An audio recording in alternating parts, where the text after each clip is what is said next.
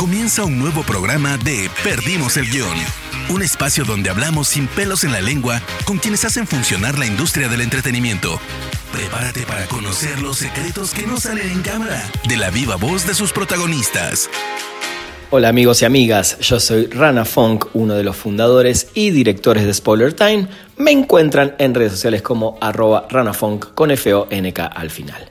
El día de hoy tengo una charla impresionante con la actriz mexicana Giovanna Zacarías, que no tiene desperdicio alguno. Hablamos de su carrera, de lo difícil que es este mundo de la actuación, de sus sueños de Hollywood, eh, su trabajo como directora y muchísimas anécdotas y cosas realmente súper interesantes. Así que no los distraigo más, escuchen este nuevo episodio de Perdimos el Guión. Perdimos el Guión. Hola Giovanna, ¿cómo estás? Muy bien, ¿y tú? Bien, muy bien, por suerte. A pesar de, este encierro, seguimos acá produciendo y, nada, hablando con gente linda como vos. La verdad que estoy, muy contento de tenerte hoy acá en Perdimos el Guión. Eh, tenés una historia muy rica en el cine. Y vamos a ir hablando de eso en este programa, pero me gustaría irme, remontarme a los inicios de casi de tu vida, de niña, ¿Dónde o cómo nace esta inquietud por las artes, el teatro, el baile y todo lo que empezaste haciendo muy de chiquita? Eh, la verdad es que no sé, nació como una fuerza, una fuerza natural, porque pues mis papás son economistas, los dos. Mi hermano es médico y mi hermana también es economista, pero desde muy niña eh, bailaba, cantaba, o sea, era algo que salía. Y desde muy niña también escribía cuentos, ganaba los concursos de cuento de, las, de la primaria, de la secundaria, o sea, como que escribía, como que yo me inventaba mundos, hacía este, radionovelas, o sea, tenía, ¿te acuerdas de la videocasetera? Ya me acabo de espolear de la rana. Me acabo de poner cañón. no, está este, perfecto. Entonces, en, el, en, la época del cassette, que mucha gente no, no, no conoce, pero que era una época increíble, este, ¿Te acuerdas de las videocaseteras de doble cassette? Era una cosa... ¿Cuántos años tienes, Rana? Yo tengo 44. Ah, me entiendes perfecto. Sí, perfecto. Igual voy, a confesar que nunca tuve esa doble casetera y siempre la quise porque era yo también de armar mis, mis mixtapes en, en video, o sea, con videos musicales, pero bueno, digo, eh, había que conectar dos caseteras a la vez. Exacto. Y entonces yo tenía una, video, una, una casetera, grababa ahí con los vecinitos radionovelas, me acuerdo, y siempre estaba haciendo cosas, entonces realmente no, no puedo decir cuándo empezó. Creo que nací y eso ya estaba ahí, ¿no? Injertado en algún lugar. Totalmente. Me, gustó. Quería expresar como un mundo mágico y creo que las artes es el... Hacer arte es uno de los, de los lugares donde la magia sucede.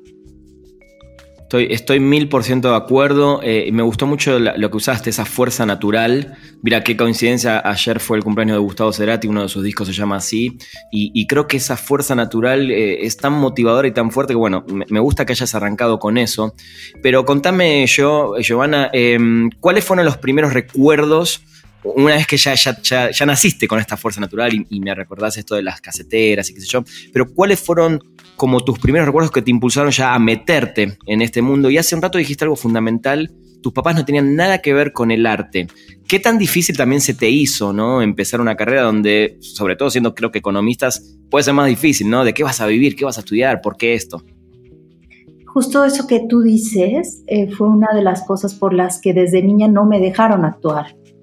Eh, por alguna circunstancia, Televisa, que es la empresa más grande de México en ese momento, tenía un SEA infantil y me metieron en ese SEA infantil, pero como empresa, como te diré, trituradora y voraz, eh, nos explotaban o nos, no puedo decir explotaban, me van a, me, van a demandar, pero bueno, tomaban a los niños, lo editarás, tomaban a los niños para hacer programas este, infantiles o, o aparecer en algún programa.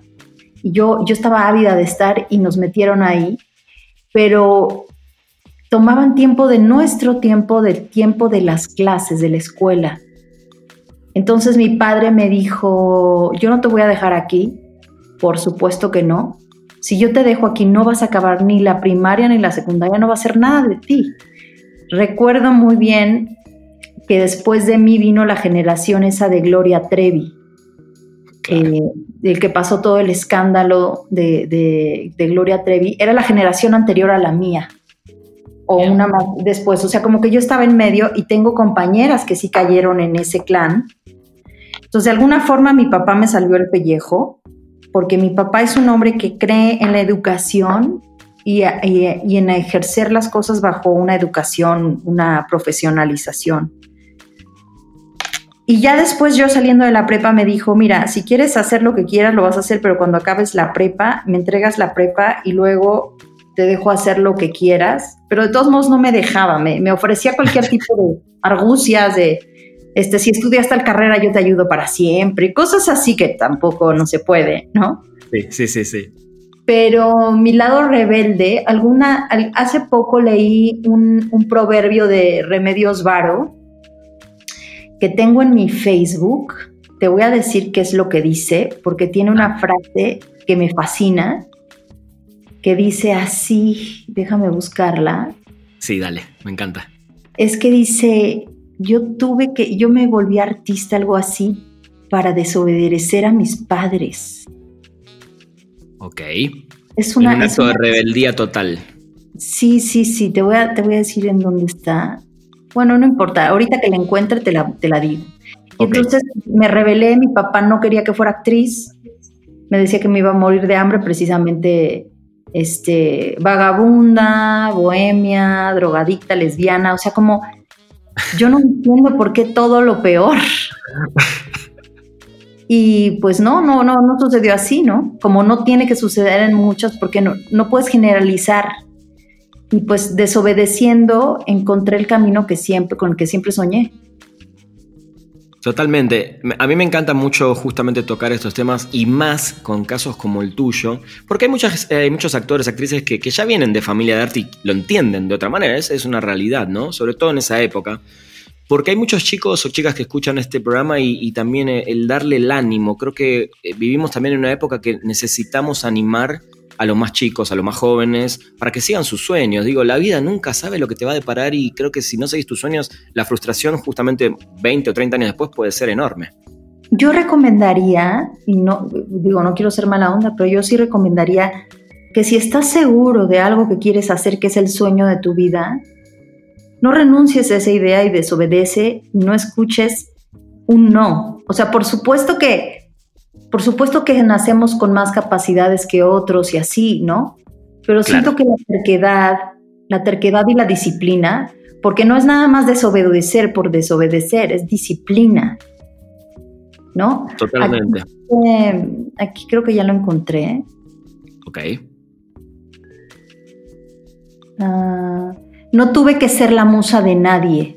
Estaba demasiado ocupada rebelándome contra mi familia y aprendiendo a ser artista. Leonora Carrington. Me encantó. Hay, que, publicarla en las redes sociales todo el tiempo. Esa, esa, era mi cabeza de Facebook. Entonces sí, yo creo que, que lo mejor que hice en mi vida fue desobedecer a mis padres. En ciertas cosas, ¿no? No en todas, pero sí en esas.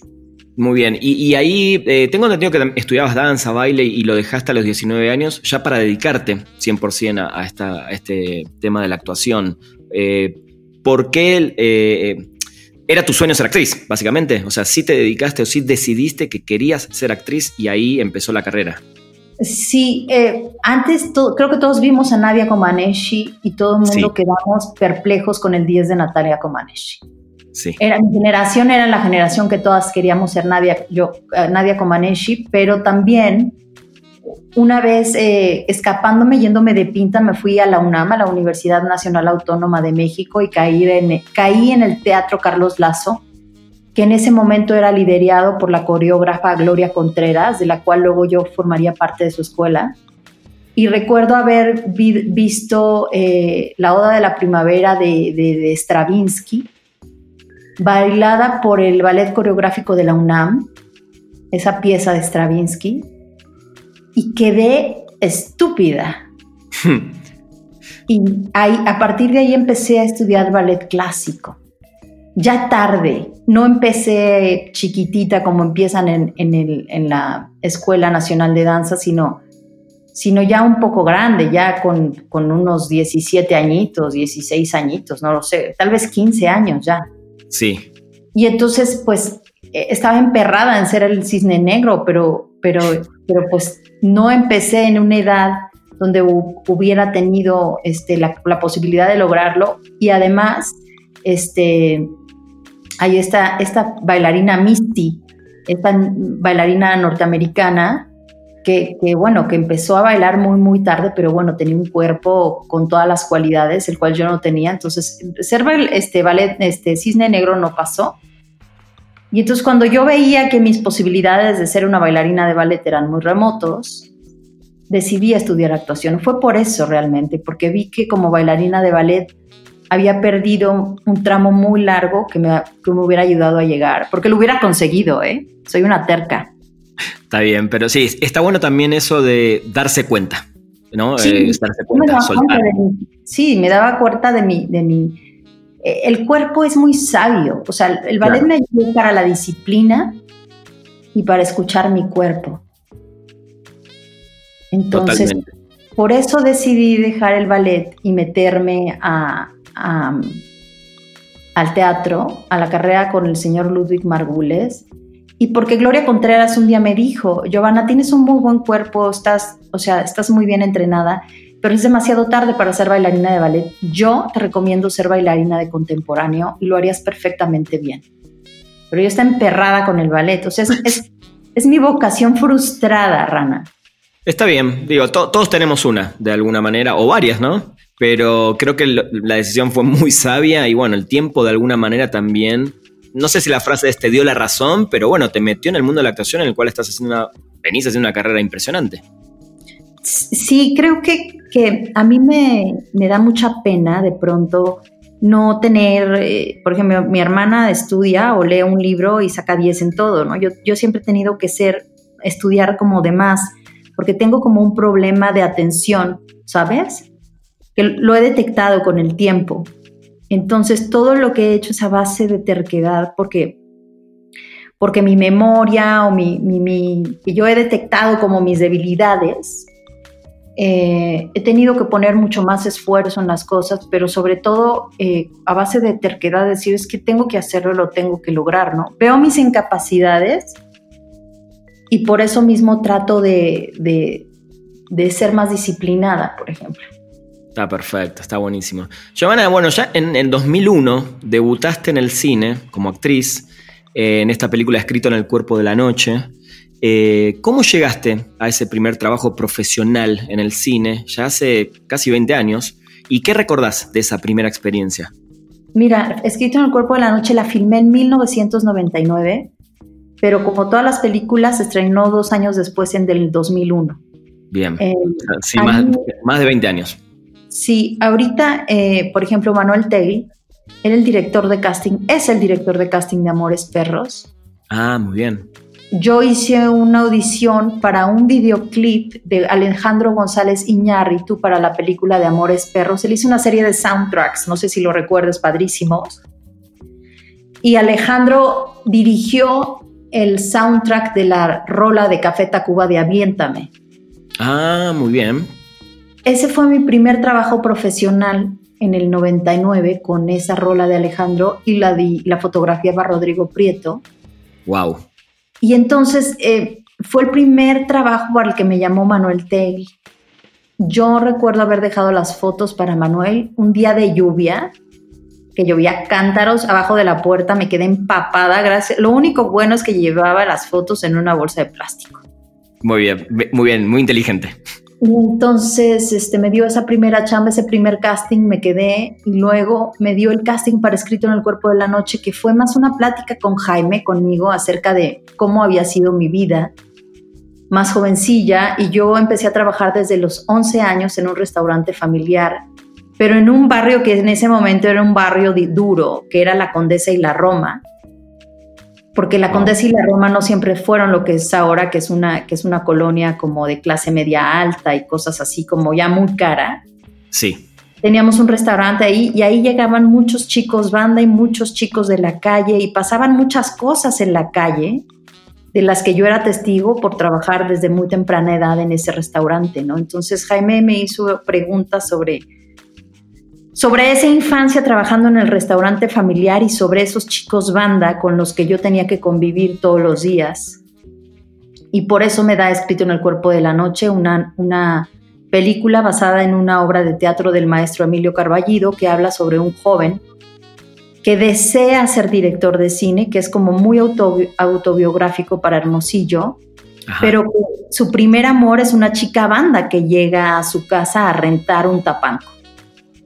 Y su seudónimo o su, su, sobrenombre en la película es Adela H, igual que una película de Truffaut. Sí. Entonces, ese es mi primer protagónico de cine con Jaime, el cual le agradezco muchísimo. Jaime murió este año por febrero o, o enero, ya no me acuerdo, creo que fue enero. Y la verdad es uno de los, de los pilares de mi vida, porque si él no me hubiera dado esa oportunidad, yo no estaría hablando contigo. Totalmente, totalmente.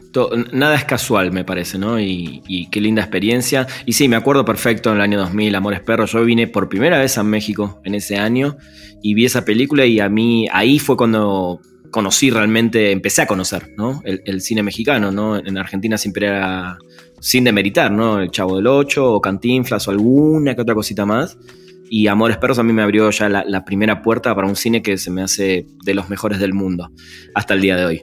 Em, de ahí, bueno, empezaste también a trabajar para, empezaste a, viajar en España, hiciste películas en Estados Unidos. Tu primera película, si no me equivoco, en Estados Unidos fue con, además con Scott Glenn y Harvey Keitel, que son dos íconos, sobre todo de esa época del cine.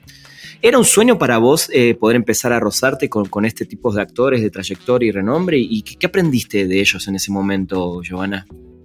Quien te diga que no es un hipócrita. Total, todo el mundo quiere acceder a Hollywood. Bueno, Darín dice que él no quiere.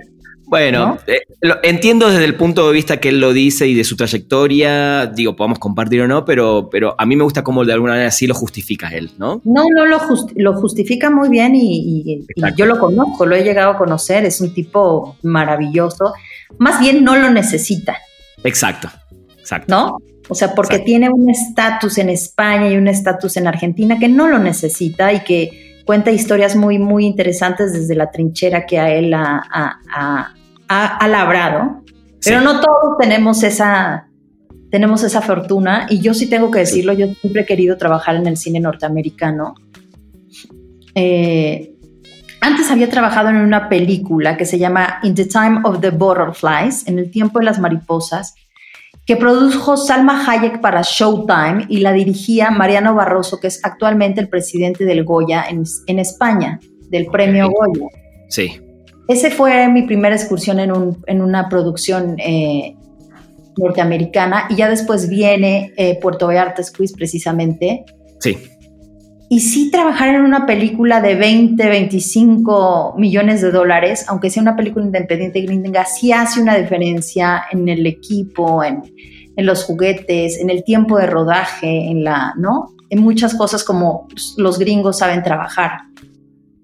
Y después de eso vino El Zorro, pero sí Puerto Vallarta Squeeze fue una gran escuela porque eh, hice el casting con todas estas compañeras mega ultra famosas que siguen siendo mega ultra famosas hasta el día de hoy. Ajá. Y pues eh, resultó que la dueña de la película, la que la pagaba en su totalidad, estaba en el casting. Y entonces la dueña conoció a todas las que fueron al casting, pero la dueña te vas a reír, pero la dueña iba con guaraches, ah. guaraches de plástico, un short que decía Puerto Vallarta y una playera X que también decía Puerto Vallarta, una gringa. Sí. Que ella estaba observando todo, pero no decía que era la dueña. Entonces me acuerdo que ella vio mi casting y también me vio salir y veía cómo me cambiaba y cómo, cómo estaba estudiando. La viejita veía todo y yo creo que ella también me escogió. Bien. O sea, que vi llegar a todas y, y, al final me habla Sandra Becker, la hija de Claudia Becker. Claudia Becker fue la hija de Lonca Becker, la primera manager y directora de casting icónica del cine de, la época de oro del cine nacional y fue representante de Dolores del Río y Armendaris. Wow. Me habla Sandra porque Claudia estaba de vacaciones y me dice, yo no lo puedo creer, pero ya te quedaste con el papel de este protagónico gringo. O sea, después de Alpidia Carrillo, en Depredador. Sí, sí. Otra mexicana no se había quedado en un casting así para una película norteamericana. Precursora. Pues no precursora, pero bueno, vendrían más producciones gringas que sí venían, pero no protagónicos, no daban protagónicos. Este era un protagónico. Después del Pidia, este era un gran protagónico. Y sí fue una escuela total porque yo sabía hablar inglés desde niña, pero no es lo mismo hablarlo para una película y con las entonaciones. No sé cómo lo logré, te lo juro, Rana, no tengo idea, güey. Qué bueno que lo logré, pero y sí una bendición, es una de las, de las experiencias más hermosas de mi vida. Me imagino, la, la, atesorás por siempre y, qué bueno lo, lo, que contás. Y claro, ahora me decís lo de Depredador y sí, era una época donde todavía no había, hoy, hoy se ve mucho más, ¿no? Y hoy eh, sigo igual sintiendo que sí les cuesta lamentablemente a los latinos todavía tener su lugar fuerte en, estas grandes producciones, pero creo que sí, se, cada vez se ve más y, la verdad que es, un, orgullo, ¿no? Como, como latino ver a, ustedes que nos representan, digamos, en el cine mundial. Eh, en esa época, Joana, también empezaste o hiciste muchas series de televisión, entre ellas una de las más famosas, eh, esta producción mexicana para HBO, Capadocia, que, se vio también en todo el mundo. Eh, cuando todavía no vivíamos este boom que hay ahora, que hay ya hace unos 5 o 6 años, o un poquito más, de las series, pero bueno, HBO ya, se animaba a producir contenido de calidad eh, en México. Y ahora, por ejemplo, también estuviste en El Candidato, que se vio para todo el mundo por Amazon Prime Video y, algunas más. ¿Por qué crees em, que la gente se volcó tanto a los contenidos en streaming en los últimos años?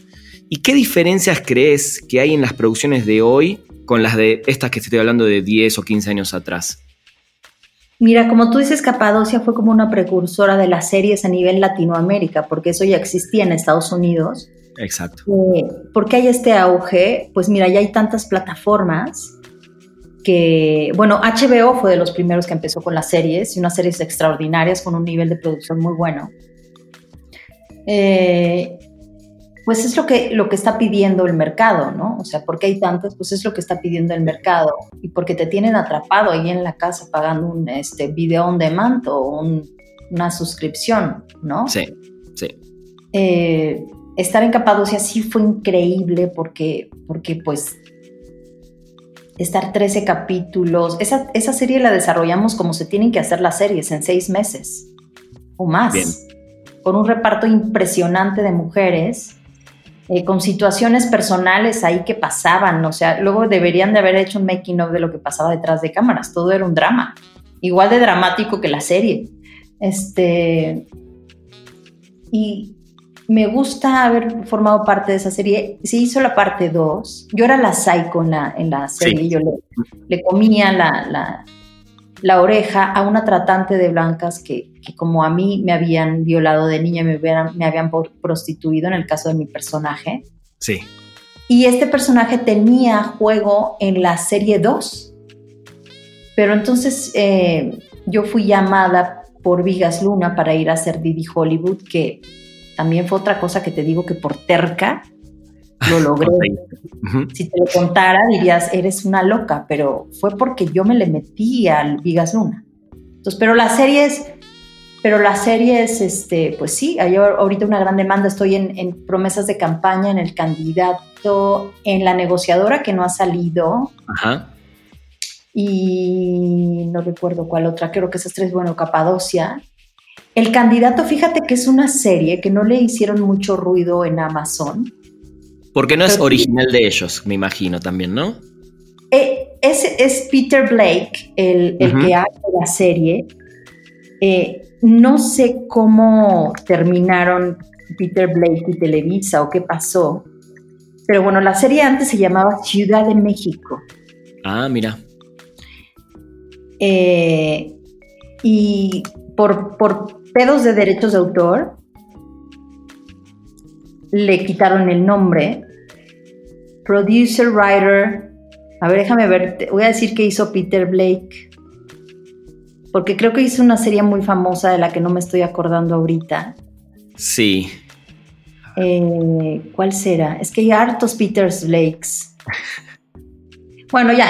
El chiste es que está muy buena la serie. Eh, está perfecta. No estaba filmada. Yo sentía que estaba como en el zorro otra vez. Ah, claro.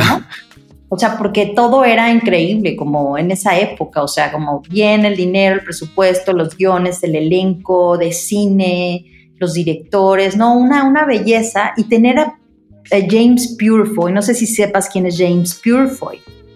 No, pero mira, antes que, me olvide, porque eh, Peter Blake produjo, por ejemplo, Doctor House, o produjo Billions, que es una serie impresionante, Gotham, ¿no? Sí, sí, tiene, un, tiene una carrera tremenda en, series de, de alto nivel. Entonces, él, él desarrolla esta serie que se pone, sí, Doctor House, aquí está, y en The Practice. Sí. Y entonces este, desarrolla esta serie, iba a tener, eh, iba a tener este, parte 2, no sé qué pasó. Lo más gracioso es que la serie está tan bien hecha que a la gente le ha gustado muchísimo. Muchísimo. O sea, de la, por la calidad de la serie, ¿no? Entonces, bueno, a, mí yo te voy a ser honesta, toda esta pandemia he estado viendo series. Ahorita estoy enganchada con The Game of Thrones. Muy bien, la estás viendo por primera vez, digamos. Por primera vez. Hay muchas que me las cuentan y no las he visto. Bueno, lo que yo sí adoré, vas a decir que soy una ñoña, Stranger Things. Pero claro, ¿cómo no? Si es nostalgia. Es hermosa, claro que sí. Yo, hubiera querido ser eh, Wynonna Ryder. Qué, qué gran manera de regresar de Wynonna. Fíjate que yo tengo un guion que me gustaría dirigir, ¿no? Y actuar. Y ahí tengo un personaje de una mamá loca que sale en la película. Y yo todo el pienso, todo el día pienso en Wynonna, güey. Yo digo, ¿cómo le voy a pagar a Wynonna para que haga mi peli? Pero bueno, eso ya es otra historia. ojalá se dé. ¿Quién te dice? ¿no? Quizás estemos hablando de eso más adelante. Y entonces, bueno, pues, un agasajo hacer este eh, Capadocia, pero dejé Capadocia 2 por irme con Vigas Luna. Claro. Una de las experiencias más inolvidables de mi vida.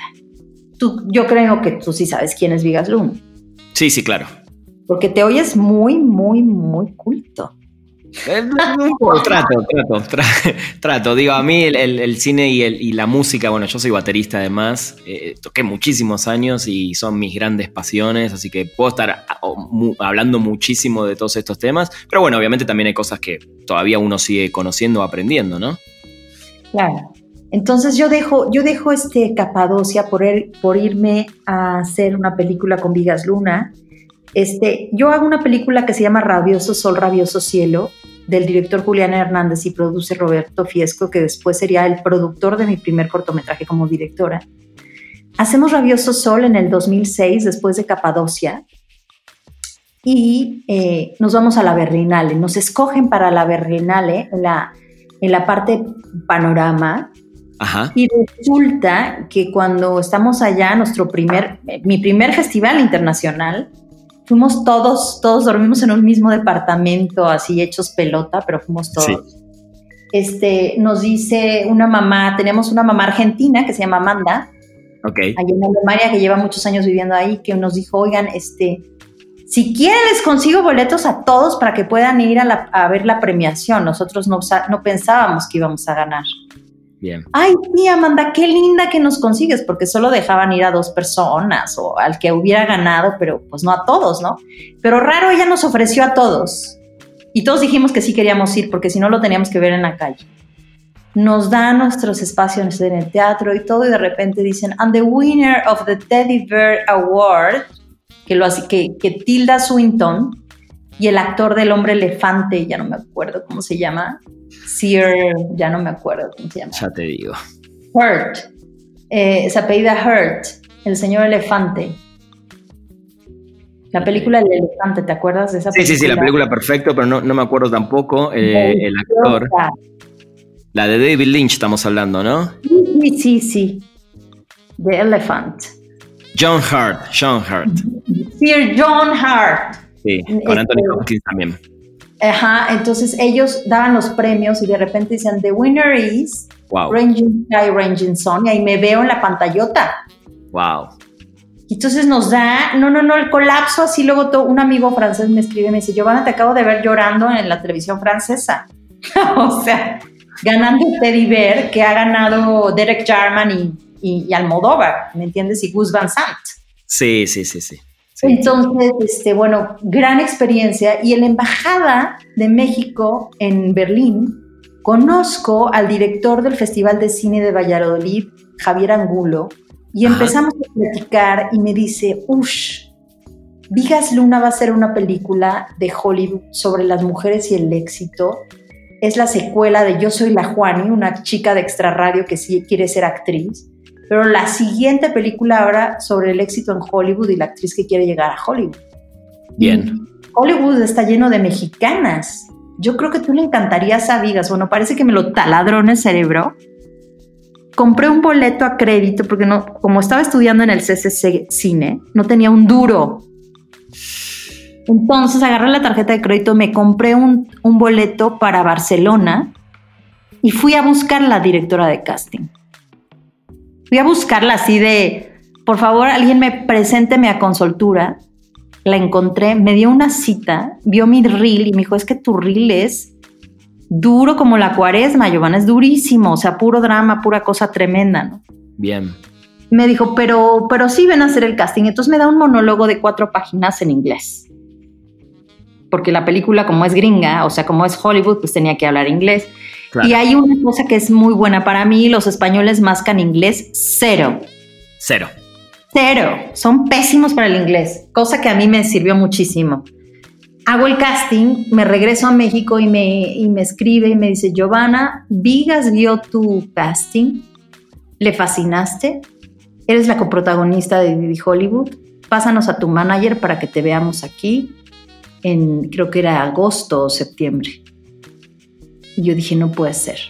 No, hacer Didi Hollywood fue el viaje, o sea, fue una cosa brutal, porque tener a Vigas Luna enfrente después de haber visto jamón, jamón, los huevos de oro, las edades de Lulú, güey. O sea, era así como yo siempre decía, ¿cuándo? O sea, Bimba, este, Bámbola, este. No, no, no, yo, yo era fanática de Vigas. Eso te, son como esos sueños que se empiezan de alguna manera a cumplir, ¿no? No, bueno, ya el zorro ya era había sido un sueño quedarse en el zorro, ¿no? con, banderas. Ya era un sueño que tú decías, wow. Pero Vigas, un director ibérico tan icónico, o sea, Almodóvar y Vigas es lo, más internacional, además de Trueba, que yo he conocido de ese momento, de la movida española, ¿no? Em, y me voy y ver a Vigas Luna de frente, Rana, y saber que era su actriz, era la locura para mí. Son, son esos momentos, Giovanna, que reafirmás tu elección de ser actriz que decís, pues yo nací para esto, esto es lo que son las cosas que siempre deseé? Sí, totalmente. O sea, es que. Eh, pero también tiene que ver con la terquedad que, de la que yo te hablo, Rana. No, tengo dudas, no tengo dudas, sí. No es que no importa. O sea, puede ser. Yo te lo voy a decir una cosa. Yo era la peor alumna en la escuela de Ludwig Margules, la peor. Ajá.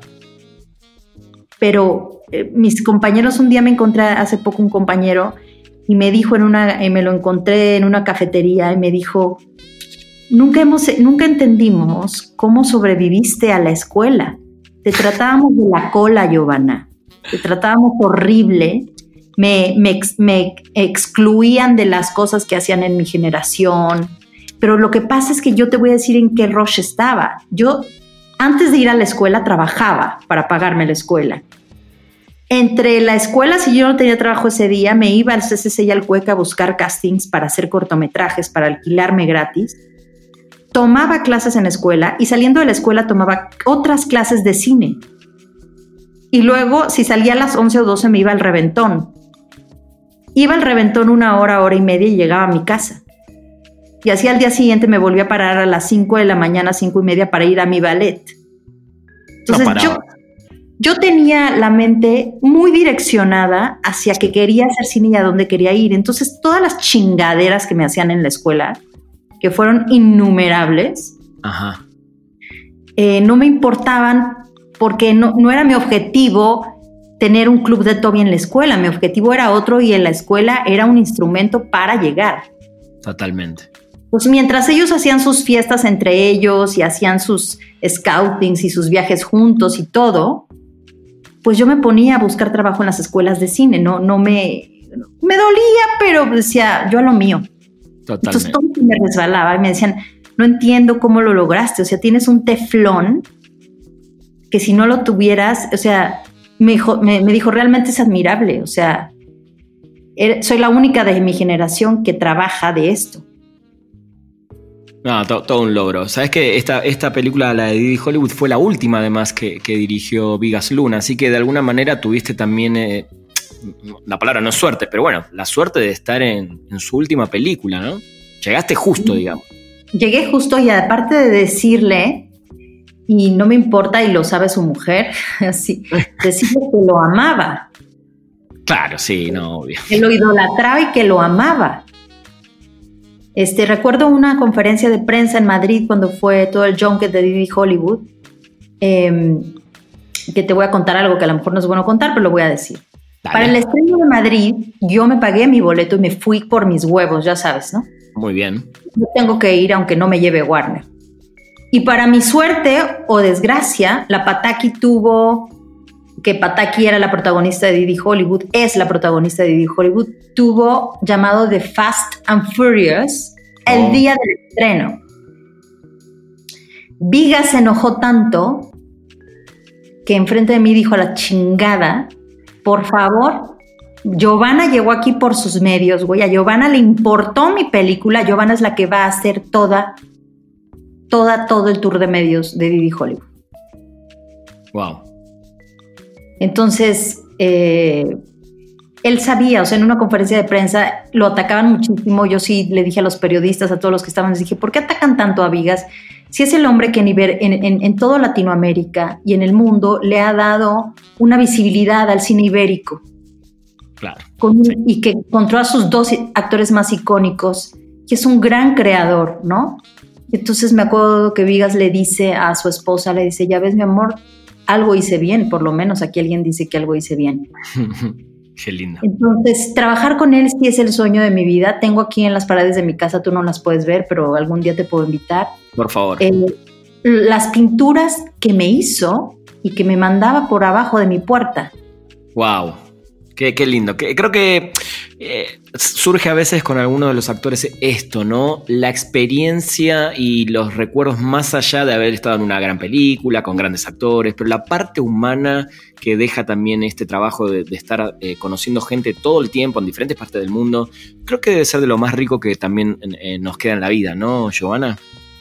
Sí, o sea, em, hice una, una relación con él como muy muy de cariño, muy... No siempre puede, no, siempre pasa eso y hay, que entenderlo. También con Peter Coyote. Claro, claro. Eh, eh, con Peter Coyote. Y te voy a contar algo que es como muy revelador para mí. Él muere en abril, mientras... Él muere mientras estoy filmando, no me acuerdo qué película. No estoy confundiéndome con Miguel Zacarías, pero bueno, Vigas eh, fallece y unos días antes yo sueño que estoy de vacaciones en España caminando por la Puerta del Sol de Madrid y me encuentro una filmación y digo, ay, voy a ir de chismosa a ver a quién veo, ¿no? Y de repente me encuentro a Vigas y me dijo, Giovanna, qué maravilla que estás aquí, ¿qué haces aquí? Le digo, no, vine de vacaciones y tú, estoy filmando una película, me dijo, pero te voy a decir algo.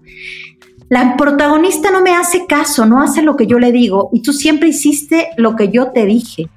Entonces la voy a correr y si te quedas, mañana ya empiezas a trabajar en la película y la protagonista eres tú. Wow. Y que yo le decía así en la plena Plaza del Sol, le decía, claro que sí, ya no me regreso a México, aquí me quedo. Si quieres que me quede, me quedo. Despierto del sueño y a unos días después me habla con soltura su, su directora de casting y me dice, Giovanna, te tengo que decir que el maestro murió hoy. Wow. Entonces, si era una cosa, era como, como si me hubiera ido a visitar días antes de que se fuera. Es muy fuerte soñar con alguien y que después se muera. Sí, sí, totalmente, sí, sí.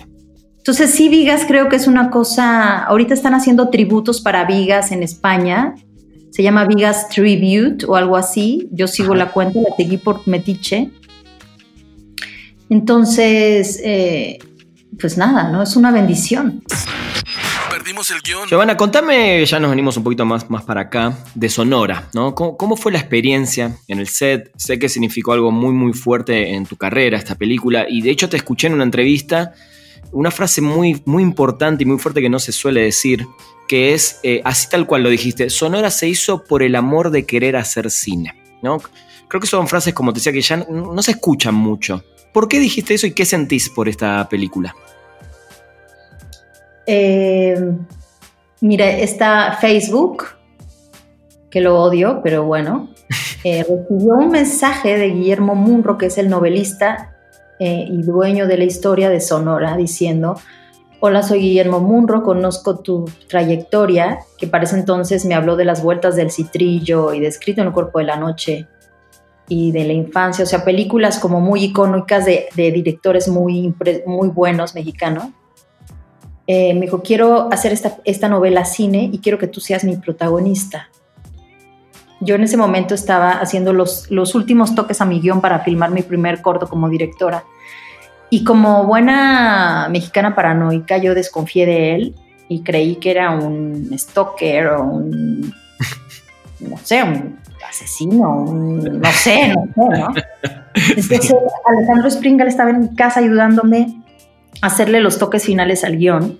Ajá. Y dije, oye, mira, recibí este, este rollo de Facebook de un señor que tiene una novela, que quiere ser una película, que quiere que yo sea la prota. ¿Por qué no lo investigamos a ver si es cierto que tal que es un loco secuestrador? Y me dice, yo lo voy a investigar. Voy a investigar si existe la novela y todo. Ok. Y me dice, no, no, no, si todo existe, Giovanna, es verdad lo que te está diciendo.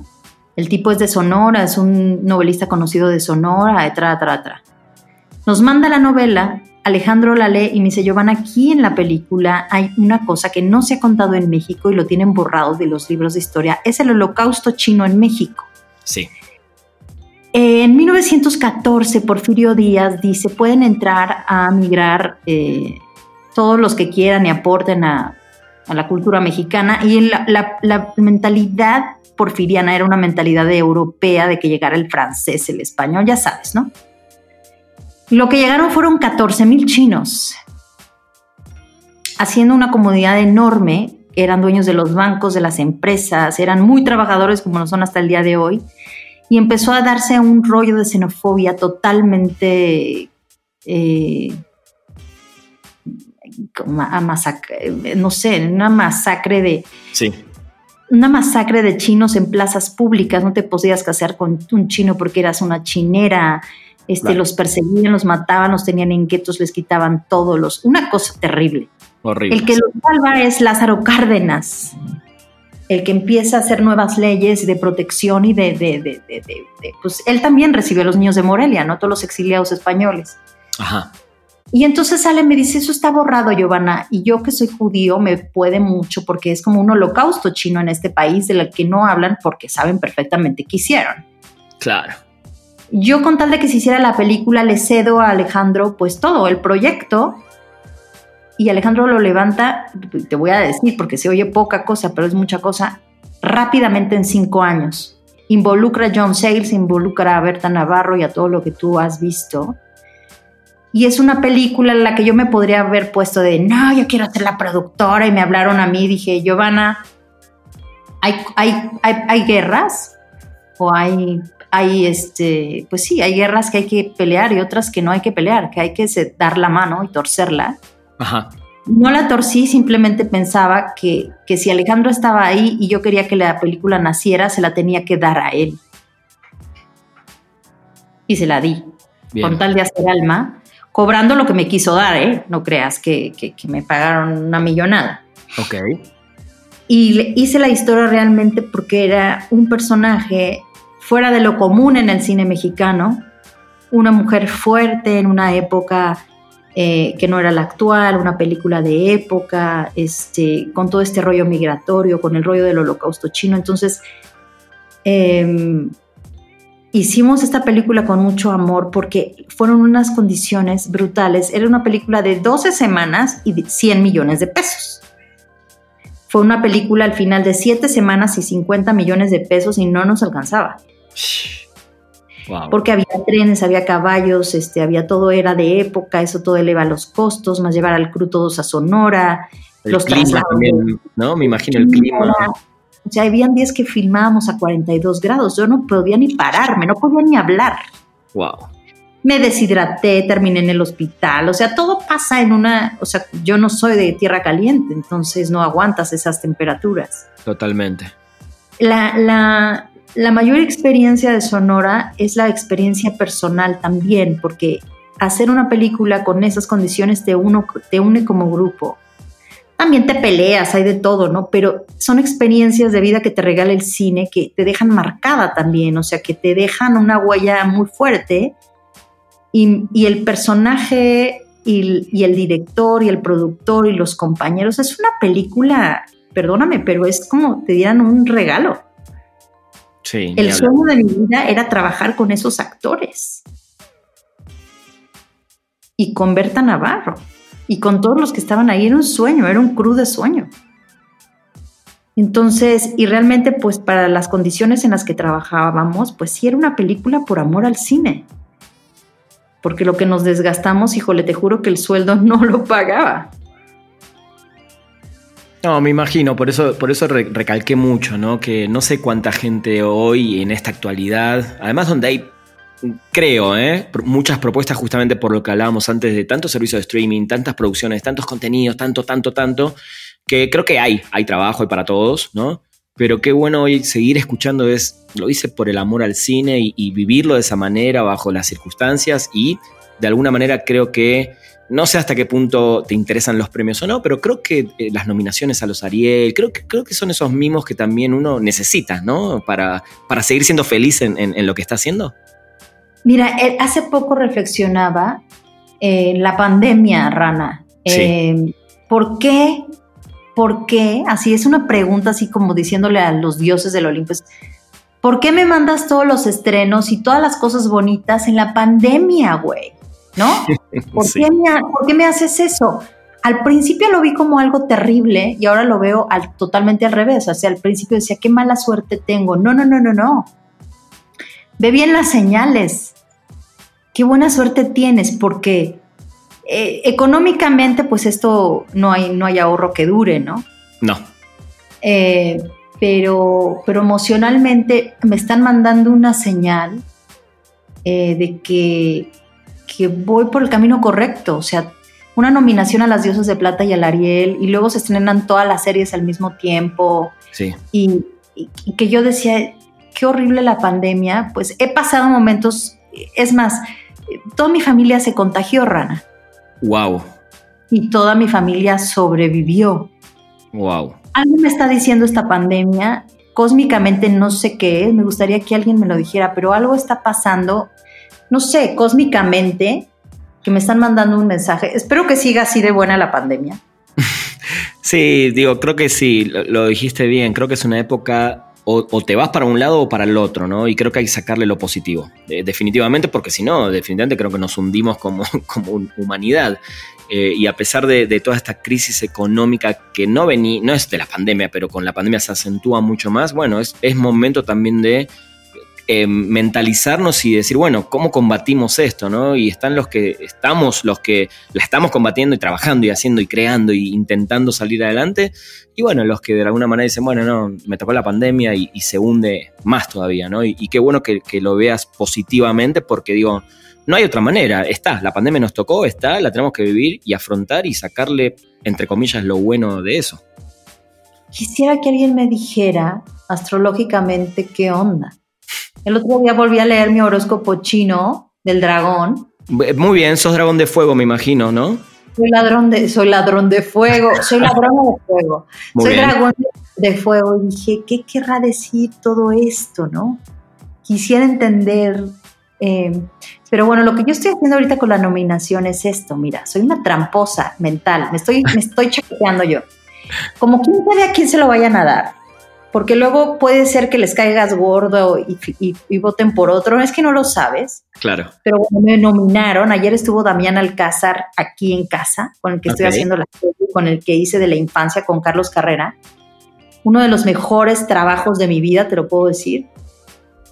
Em, y me decía, negrita, te, te, iban a dar otro Ariel. Le digo, no digamos eso porque luego no pasa. O sea, no tiene que ver con la meritocracia, a veces tiene que ver con que O sea, a veces sí tiene que ver con que les caes bien o les caes mal o el revanchismo, no lo sé. Entonces yo lo que estoy haciendo es, este mes y medio antes de que diga quién ganó, yo voy a festejar todos los días como si yo hubiera ganado. Muy bien. Porque mientras tengo la nominación soy ganadora, entonces ya. Totalmente. Me, encanta esa, esa, esa forma de verlo.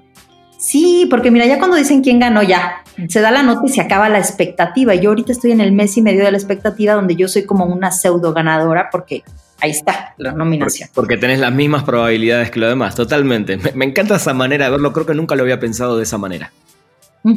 Está espectacular. Giovanna, bueno, con, Ramona, tu primer cortometraje, justamente como directora, ganaste muchos premios. Eh, y ahora Escuela para Seductores, tu primer largometraje como directora.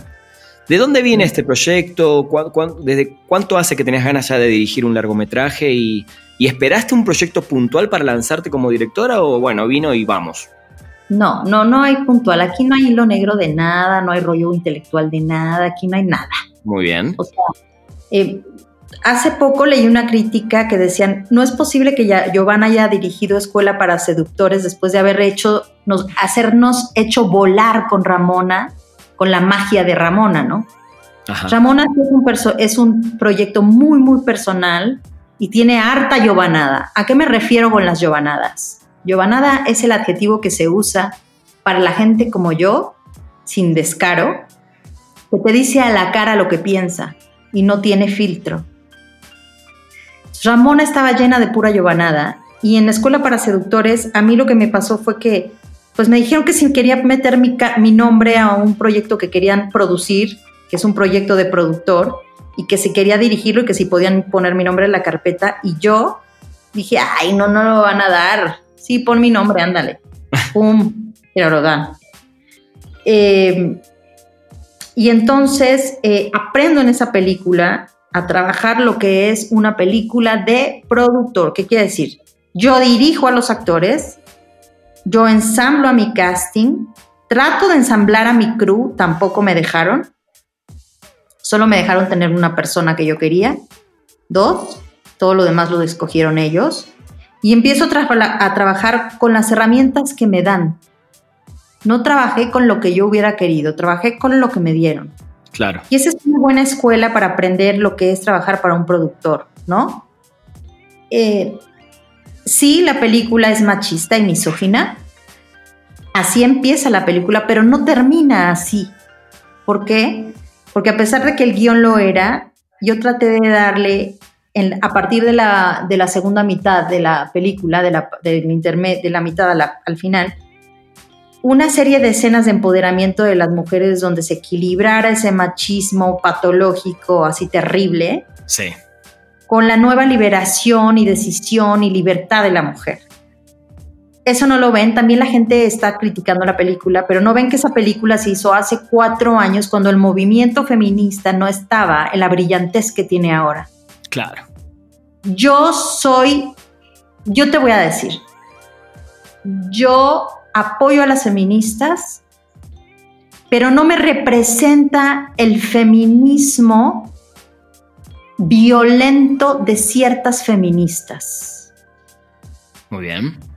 Yo no creo en que la mujer es la super todopoderosa y lo puede todo. Creo en la fragilidad, en la sensualidad, en la ternura, en el compañerismo, en el equipo y en, y en, la caballerosidad y los gestos de caballerosidad de un chico. En España me reprendían mucho mis amigas españolas porque tenía un novio español y me pagaba todo. ¿Por qué te dejaste pagar por él? Le porque luego yo le voy a pagar. Porque algún día yo lo voy a invitar. Por eso me dejo pagar. Porque si él me consiente que es muy bonito, yo después lo puedo consentir. Esto es un equilibrio, no una dictadura. Entonces el feminismo que se ve en Escuela para Seductores es el feminismo como que yo traté de sacar adelante de como las ideas que yo tengo. Hay muchas escenas que me representan como directora, como Giovanna, ¿no? Sí. En cómo las desarrollé y las marqué y les pedí la actuación es muy giovanesco, pero no en su postproducción. Entonces yo dirijo una película que sí evidentemente tiene todos estos rasgos de machismo y no sé qué, pero eso es del guionista y eso es lo que el productor quiso hacer. A mí lo que me toca es dirigir a los actores, que es lo que mejor sé hacer, que es una de las cosas que gracias a qué he tomado horas vuelo he, explorado de mí. Cuando me dicen, ¿por qué la dirigiste? ¿Por qué no? es un dinero que no es tuyo. Juego con juguetes, gano horas vuelo, me divierto, me pagan, ¿por qué no la voy a hacer? Totalmente, 100% de acuerdo. O sea, si yo estoy pensando en hacer películas para irme al Festival de Cannes, estoy jodida. Porque entonces quiere decir que tú, que todo, todo, todo tu planteamiento va dirigido hacia ese algo y entonces la honestidad se pierde en tu creación como artista. Seguramente hay algunos que le sale muy bien que dicen, no, yo voy a hacer esta película para Cannes, se va a y la hizo con ese propósito y le sale. Pero ese no puede ser tu propósito. Entonces yo dirigí una película por encargo donde lo que ves de los actores es mío, es mi labor y ellos son mi bandera todo el resto de la película es una película de productor. Está perfecto, creo que... el director. Está perfecto. Creo que mejor eh, explicado no está y, está buenísimo y es tu decisión y tu manera de trabajar, por lo menos en este proyecto, lo cual se me hace fantástico. Te voy a hacer unas preguntas para ir cerrando esta eh, hermosa charla. Ojalá nos toque pronto ya en persona, poder tener otra, otra charla así, eh, que me gustaría que me las respondas del lado que vos quieras, del lado profesional o del lado personal, creo que vas a entender cuando te las diga. Eh, y la primera es, ¿qué talento te gustaría tener que no tienes? ¿En el artístico o en la vida? En, la, en el que quieras. Ay, Dios mío. ¿Qué talento me gustaría tener que no tengo? Ay.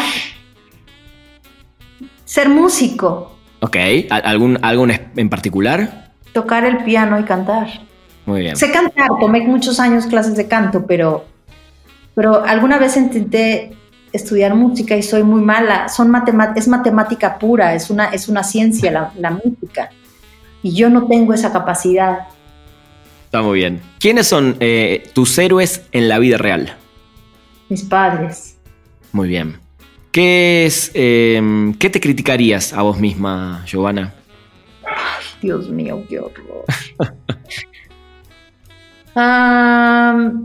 soy una chica que no tiene filtro y que eso me ha...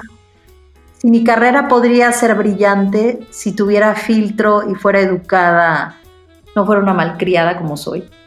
Este, hubiera llegado a otro lugar. Mi, mi, mi no filtro, mi, mi carácter, mi carácter animal, mi salvajismo. Ok, está muy bien. Si pudieras cambiar algo en tu carrera, si es que hubiese algo que quieras cambiar, ¿qué sería? Ush. Ya nada, ya olvídalo. Me encantó. Está muy bien. Eh, ¿Algún sueño que todavía te queda por cumplir? Ush, miles. ¿Por cuál empiezo? A que se te venga primero a la cabeza. Quiero volver a trabajar en Estados Unidos en una película de estudio con un gran, gran sueldo. Muy bien. Y por ejemplo, ya que decís eso, eh, si pudieras elegir qué director te gustaría que te dirija de Hollywood, un director así de Hollywood que decís, este, ¿quién sería? Woody Allen. Muy bien, perfecto. Para cerrar, creo que es la pregunta más difícil de todas, no te asustes, eh, porque cuando me la hacen a mí también la odio, pero me gustaría que le digas a la gente dos películas y dos series que todo el mundo debería ver. Ush, no es eso. dos películas y dos series. Soy mala para las series, ¿eh? Pero por ejemplo, me nombraste que estuviste viendo algunas eh, en estos días. Yo no sé nada, yo de series no sé nada. Eh. Ok, por, ejemplo, Capadocia, ¿le dirías a la gente si la tiene que ver? Nah. Ok, está bien, está bien. Eh, me gustaría que vieran ahorita, estoy viendo 10%. Es una serie francesa divertidísima sobre una agencia de management. Muy bien. Mira, me, acabas de recomendar una que no, no vi, así que Ahí va. Ahí va a mí me encanta ese, esas series del mundo de los actores. Muy bien. Y les recomendaría que vieran Stranger Things, porque me encantan los niños. Ahí está, ahí está. Y películas creo que va a ser más difícil, ¿no? No, no, no. Bueno, sí. Mira, yo les recomiendo una película que hubiera querido hacer yo, que se llama Beginners. Bien. ¿La has visto? No, pero sé, sé, cuál es, de cuál estás hablando, pero no la vi. Es una, es una película preciosa de Mike Mills y que está Ethan McGregor y Christopher Plummer. Y otra que me fascina, que me pudiera fascinar, a ver, voy a escoger una mexicana. Dale. Para, que, para no ser mala onda. Les diría que vieran de la infancia mi película con Carlos Carrera. Muy bien, me encanta. Fundamental Casari. Es una película bellísima y durísima. Buenísimo, me encantó. Giovanna, qué, placer. Eh, una hora, una hora hace que estamos hablando. Eh, no, gracias. ¿Cómo, ¿Cómo, cómo? Síguele, por favor. ¿Te, gusta la entrevista? Yo, yo tal, lo que te diría es que ojalá, y como te dije antes, digo, no sabemos todavía qué va a pasar con esto, pero ojalá se dé la chance de, de, de hacerlo con personas. Entrevistas inteligentes. Ah, muy muchas gracias. Eso es, eh, es, muy lindo que nos digan eso cuando estamos entrevistando. La verdad que creo que también siempre es, eh, o bueno, no siempre, pero es de a dos. Cuando uno también responde inteligente y tiene cosas interesantes para decir, creo que ahí es cuando la charla también se, se hace más linda. Sí, bueno, Giovanna, la verdad que en serio, un placer. Eh, esperemos vernos pronto y que sigan los éxitos y, que sigas eh, cosechando impresionantes experiencias y bueno, realizando, dirigiendo, escribiendo y actuando, que es también la, parte artística que, te florece todo lo que, lo que haces. Me gustaría invitar a tu público a que, a que me sigan en mis redes sociales, arroba las Zacarías, con Z al principio y S al final para que me cuenten qué les parece Escuela para Seductores y, por ejemplo, el candidato y que me, pues que me digan, que me pregunten, que me critiquen, no me importa, esa crítica mala que me dieron de Escuela para Seductores la acepto porque pues podríamos tener un buen diálogo. Me, encanta lo que sí se aprovecho para hacerte la última pregunta. ¿Qué tanto usas tus redes sociales y qué tanto justamente te gusta eh, que la gente te escriba para y vos qué tanto les respondés? Porque digo, muchos actores no, no, no lo hace todo el mundo eso. Yo sí lo respondo. Hace poco eh, estuve poniendo cuando mi familia cayó con el COVID cosas tristes y entonces alguien me escribió que también su familia eh, se había contagiado, una, una follower, y yo le dije, lamento mucho porque sé por lo que estás pasando y te mando muchas bendiciones o eh, si me mandan una cosa bonita, le saco foto y la posteo y le digo muchas gracias por escribirme esto. Este, yo trato de contestar siempre que puedo. Si son cosas terribles, pues no contesto. Muy ¿no? Pero dejo que lo pongan, ¿no? he tenido bullying, bullying en las redes sociales. No sé si recuerdas, el año pasado tuve un bullying tremendo porque me asociaron a una cosa en contra de una actriz que era mentira. Ajá. Y dejé que la gente siguiera hablando y, que digan lo que quieran, porque pues, como dice Niulka, yo sé mi verdad. sí. Entonces, no importa que escriban lo que quieran, pues las redes son para que la gente sea libre. Yo sí veo mucho en Instagram, me divierte. Muy bien. Es que me divierte en Instagram. Twitter es muy político para mí y debería de dejar de hacerlo porque nada más hago entripado. Y Facebook nunca lo veo. Instagram es, tu red social. Sí, realmente no uso Facebook, uso el Instagram y el Twitter en, la en, verdad. Muy bien, me encanta. Giovanna, ahí te vamos a seguir y obviamente la gente, ojalá. para que te siga, ¿no? Totalmente, totalmente. Giovanna. En, Instagram. ¿Cómo, perdón? ¿Dónde, en qué redes estás? Yo estoy en todas. Eh, la verdad que también vivo de esto. Estoy como Ranafunk, así, arroba Ranafunk. sí, con F-O-N-K al final. Rama, Rana, Funk. Oh. Oh, ya te vi. la batería. Exacto, ahí me puedes tocar. bueno. Giovanna, mil, mil gracias. Te mando un abrazo y un beso enorme. Eh, cuídate mucho y, ojalá nos vemos pronto. Sí, muchas gracias, Rana. Por favor. Bueno, gente, esto fue un nuevo episodio de Perdimos el Guión. Eh, nos escuchamos la próxima semana. Llegamos al final de Perdimos el Guión. Gracias por acompañarnos y no te pierdas un nuevo programa cada martes, donde hablaremos sin pelos en la lengua con quienes hacen funcionar la industria del entretenimiento. Perdimos el Guión.